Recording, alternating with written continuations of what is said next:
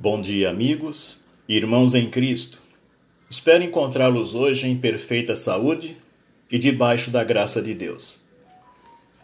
O tema que desejo abordar hoje tem por título A Sociedade Quebrando Paradigmas. O que é um paradigma? O conceito de paradigma remete aos modelos de comportamento que rege a sociedade por definição, é um exemplo que serve de modelo. É a representação de um padrão a ser seguido.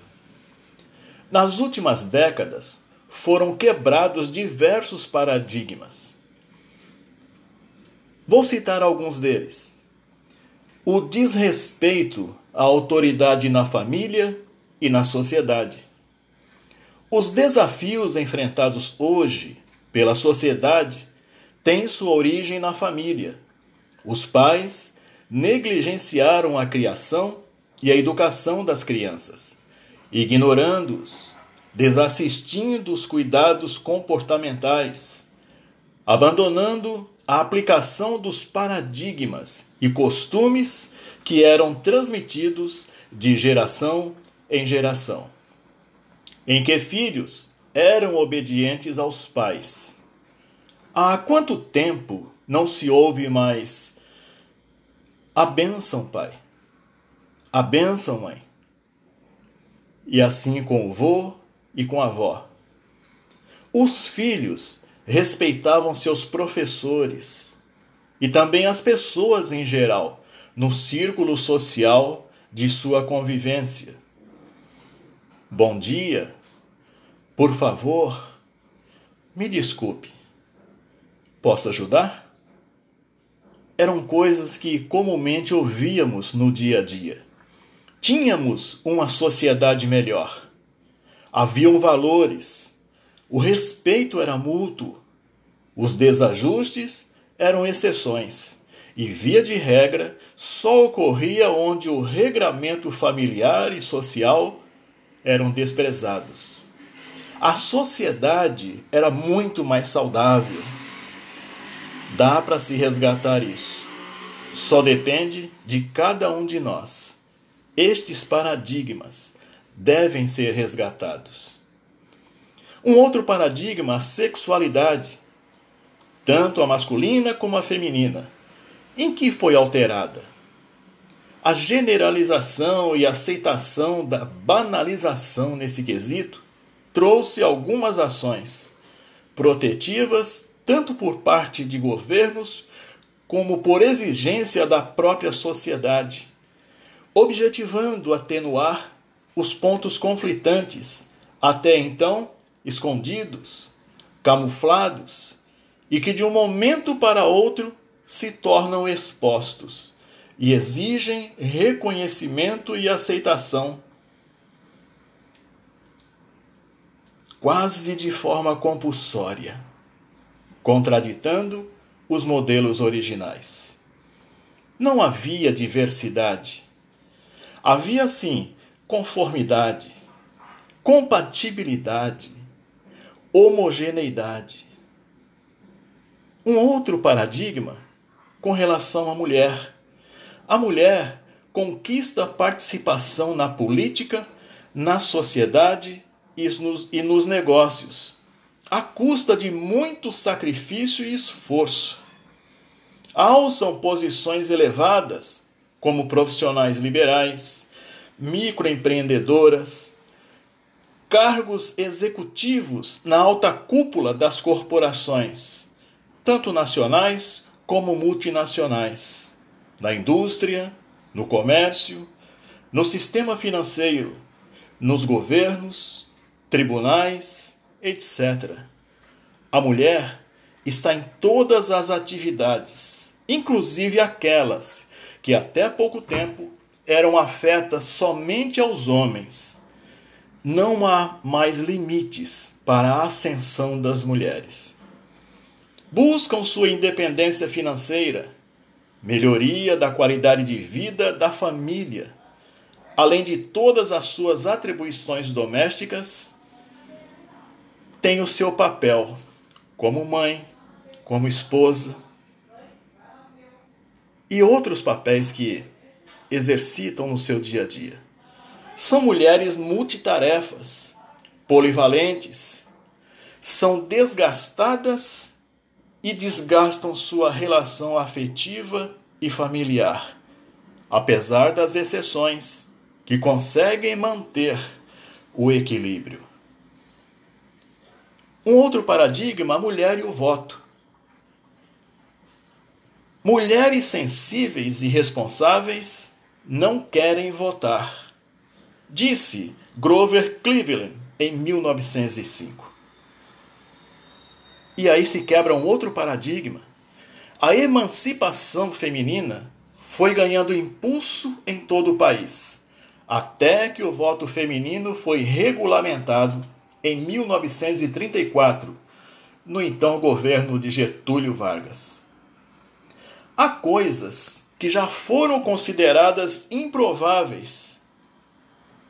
Alberto Santos Dumont, o pai da aviação, quebrou um grande paradigma a partir de seu projeto, construção e voo em seus primeiros balões dirigíveis com motor a gasolina e também o 14 bis. Primeiro voo em um aparelho mais pesado que o ar, desafiando as leis da gravidade e da física. Criou um novo, um novo modo de mobilidade com grande economia de tempo e geração de negócios, como vimos nos dias de hoje.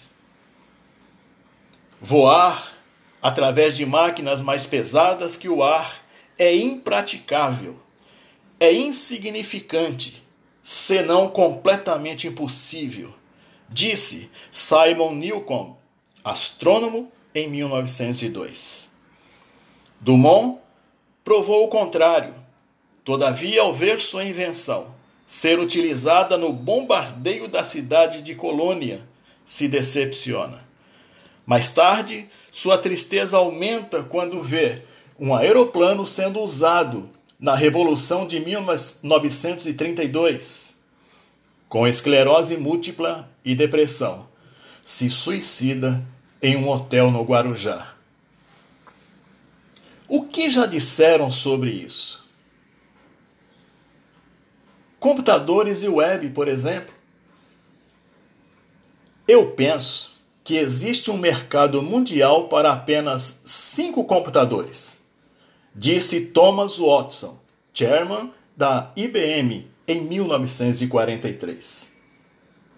Não existe qualquer razão para que uma pessoa tenha um computador em casa, disse Ken Olsen, presidente da Digital Equipment Corporation em 1977. Larry Page e Sergey Brin, cofundadores do Google, Steve Jobs, cofundador da Apple, presidente e CEO, revolucionou o mundo da computação. Mark Zuckerberg, cofundador do Facebook. Estes homens mudaram paradigmas e contribuíram para uma sociedade mais comunicativa e instantânea. Hoje, o mundo não vive sem um computador. Essa tecnologia comanda praticamente tudo, inclusive fora de nosso espaço. Faz parte da vida de cada um, em menor ou maior grau. Assim como as redes sociais que conectam bilhões de usuários. A Covid-19 impõe novos paradigmas. Uso de máscaras, distanciamento social, busca por uma vacina eficaz com elevado nível de prevenção. Medicamentos específicos, enfim, exige dos cidadãos uma nova postura comportamental. E como todo paradigma, há os que obedecem e os que negligenciam no trato com esse vírus, que a ciência ainda tenta incansavelmente conhecer para combater. Enquanto essa luta é travada, muitos vão sendo tombados pelo caminho, familiares e amigos, tendo a vida ceifada. No fim, venceremos, estou certo, porque Deus está no controle de todas as coisas. Estes são alguns exemplos de paradigmas, entre tantos, existentes em nossa sociedade e que provocam mudanças substanciais e profundas em nossos hábitos e necessidades comportamentais. Quebrar uma regra, um paradigma, pode resultar tanto em bem como em mal. Depende da forma como se faz.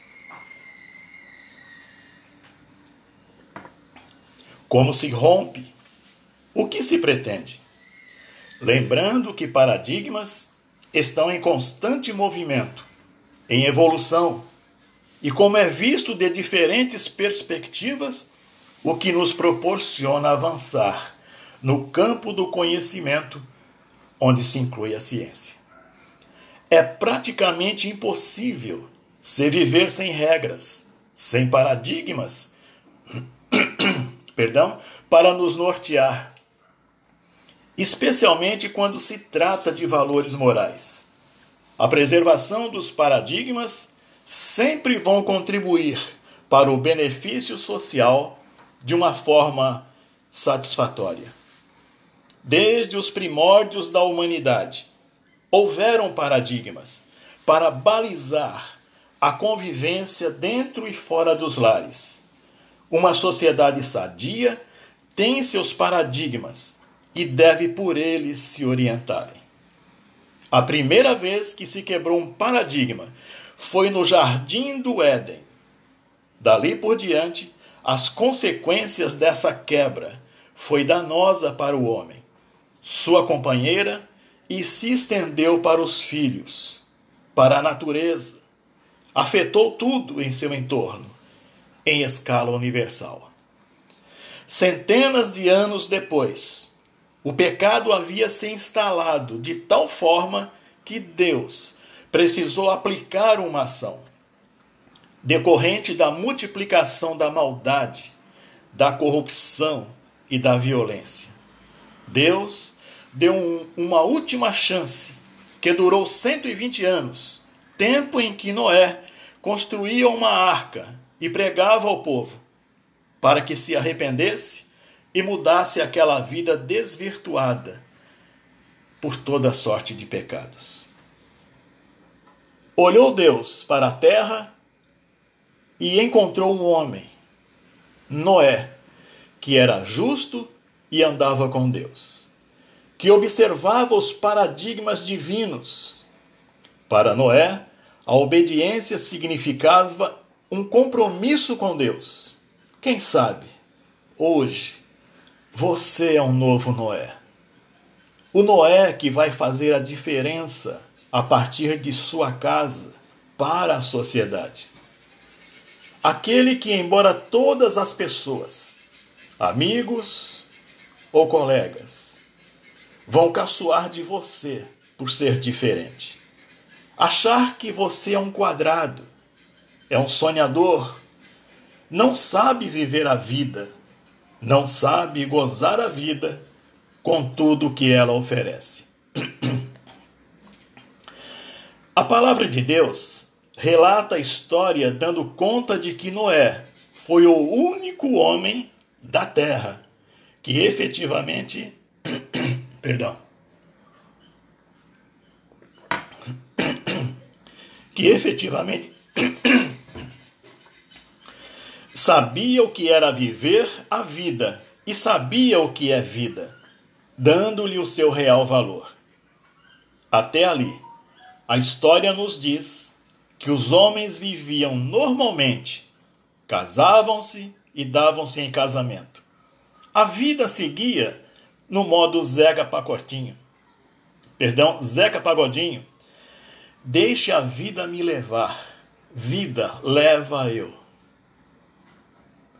Partindo do princípio de causa e efeito, é certo acreditarmos que o pecado do homem é a causa da desarmonia cósmica.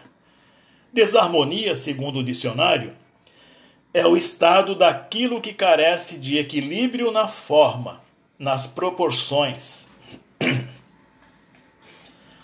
É quando esse bolo, chamado vida, desanda, perde a forma, perde o sabor e às vezes o sentido do paladar nem é percebido, fazendo parecer normal. É um perigo. A Bíblia é um livro de regras, é a nossa constituição cristã.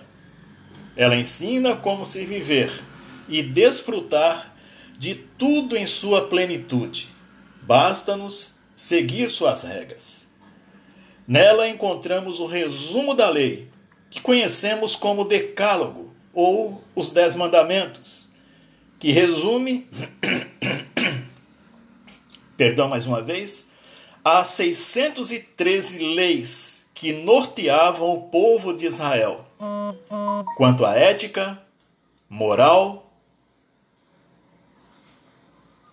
cerimonial e civil.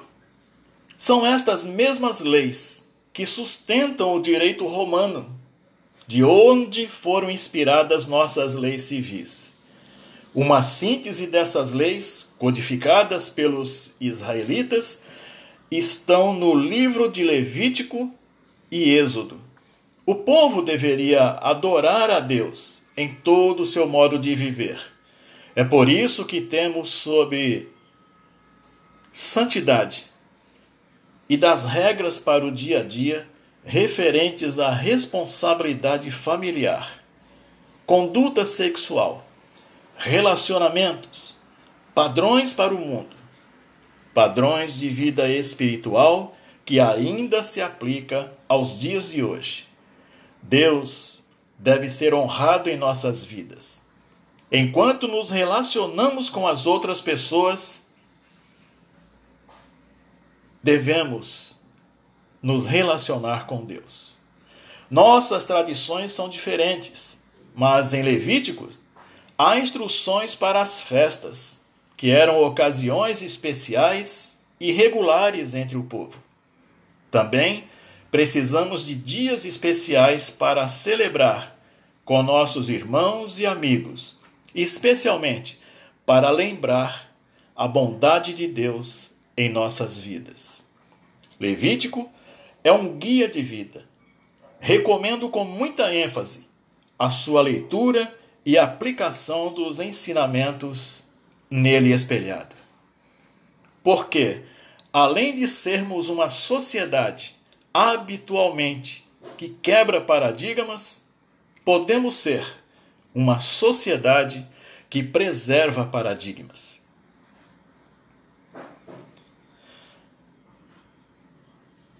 E assim possamos dizer, como salmista: Em todos os teus preceitos meditarei e olharei para os teus caminhos. Diz o Salmo 119, verso 15. E ainda em Provérbios 3, versos de 1 a 2. Filho meu, não te esqueças da minha lei.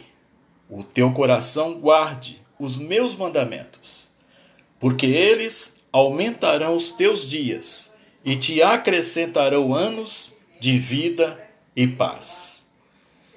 Este que vos fala é o pastor Gilvan Paz, desejando que todos tenham um ótimo dia debaixo do amor e das potentes mãos de Deus, guardando, livrando, cuidando, curando e renovando o seu bem-estar com alegria e o refrigério do Espírito Santo.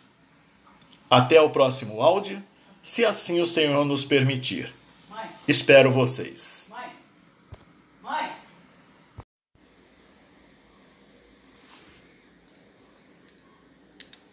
Prezados amigos e irmãos, bom dia. Hoje desejo abordar o tema inteligência versus sabedoria e como o tema é muito extenso, eu separei em duas partes. Nesta parte 1 de hoje, vamos falar sobre inteligência. Sob as lentes da psicologia, A inteligência é o tema mais discutido e, por incrível que possa parecer, a ciência ainda não tem um consenso sobre a sua definição ou conceito final. Sabe-se, porém, que a inteligência está fortemente ligada ao conhecimento, à informação e à racionalidade. A inteligência potencializa a conexão, a concatenação da informação e concatenar é ligar, juntar numa cadeia ou sequência lógica, harmonizar, encadear ideias ou conceitos.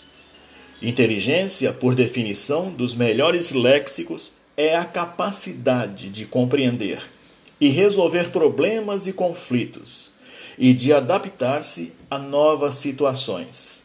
É a faculdade de conhecer, compreender e aprender. Você é uma pessoa inteligente? O inteligente reúne uma série de habilidades e capacidades diferentes, especialmente a lógica, o raciocínio, o planejamento.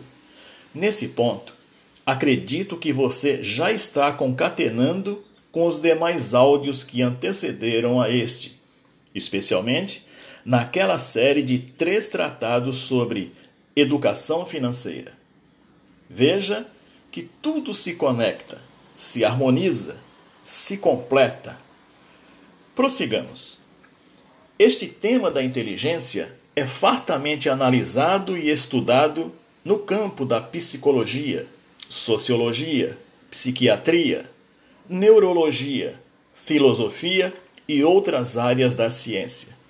Por isso, está muito acima de minha capacidade de tentar dar um sentido pessoal e plausível para isso.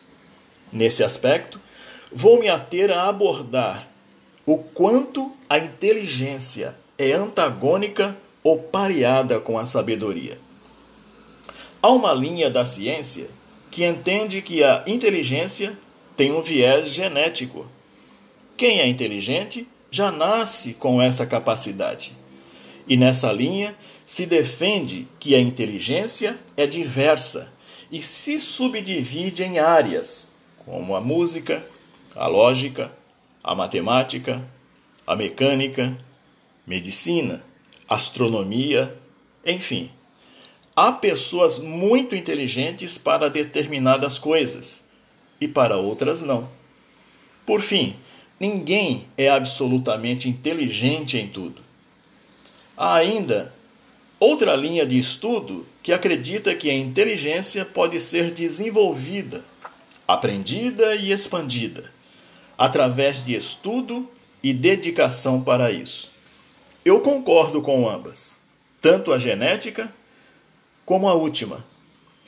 A leitura muito contribui nesse aspecto, oferecendo conhecimento e informação, possibilitando assimilar vários conteúdos e saber utilizá-los de forma apropriada a seu tempo. Ler é uma ferramenta que maximiza a capacidade do cérebro. As pessoas mais inteligentes via de regra, são as mais instruídas, são as que se debruçam sobre o hábito da leitura.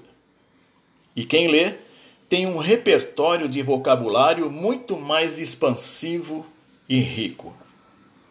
Pessoas inteligentes gostam de ler e ouvir, são mais seguras e não inferiorizam as demais.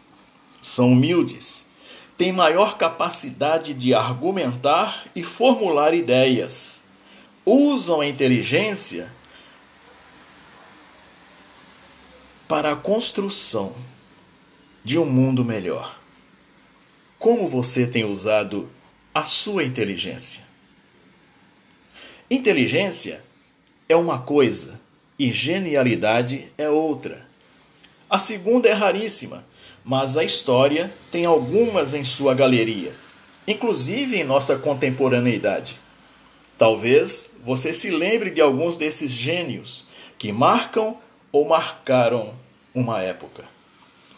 A inteligência também é evidenciada por vários níveis. Lembra-se da, da métrica do QI, o quociente de inteligência?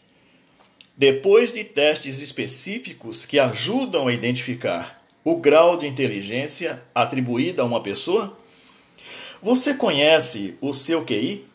Se é pequeno, mediano ou elevado? Conhece seu percentual e está satisfeito com ele?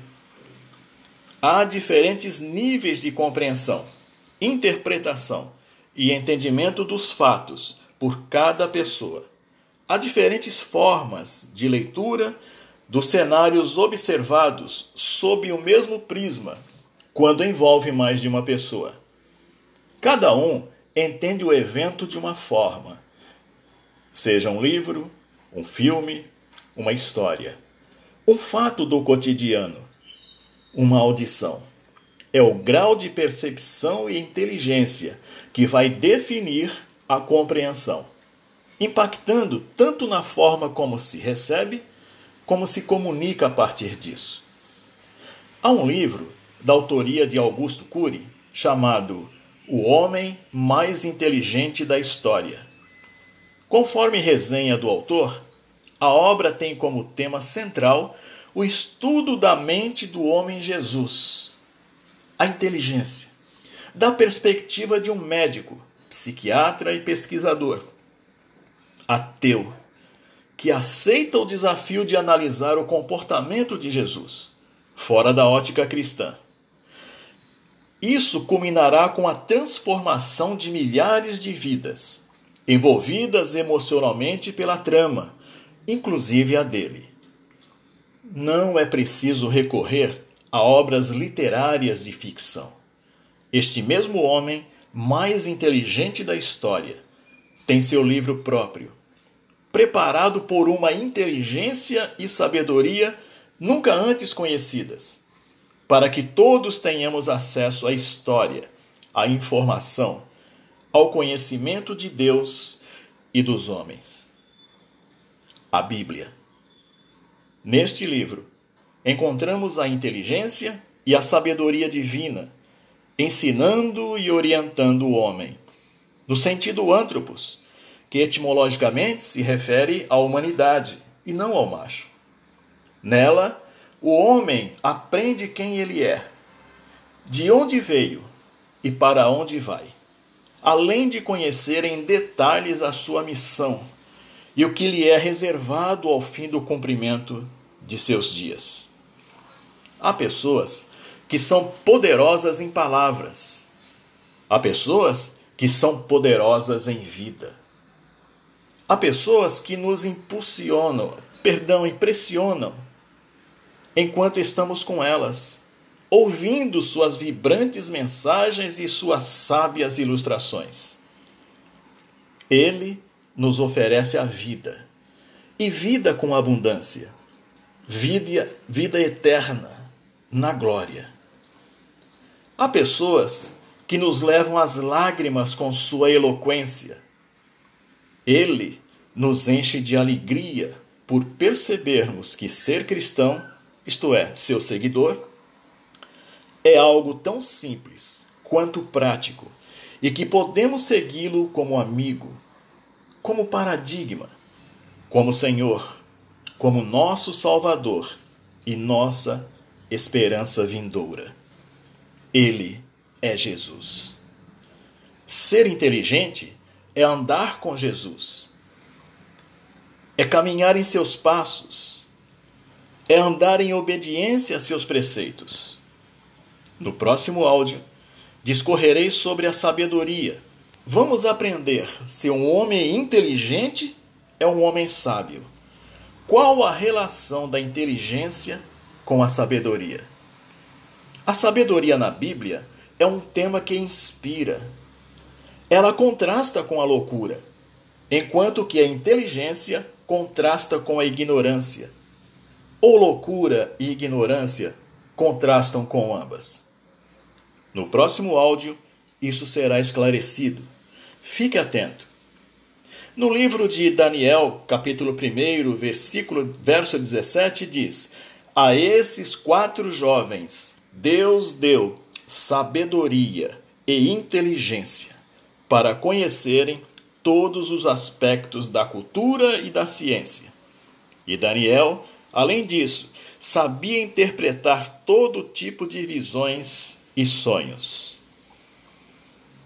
No mesmo livro, capítulo 5, verso 12, diz: Verificou-se que esse homem, Daniel, tinha inteligência extraordinária e também a capacidade de interpretar sonhos e resolver enigmas e mistérios.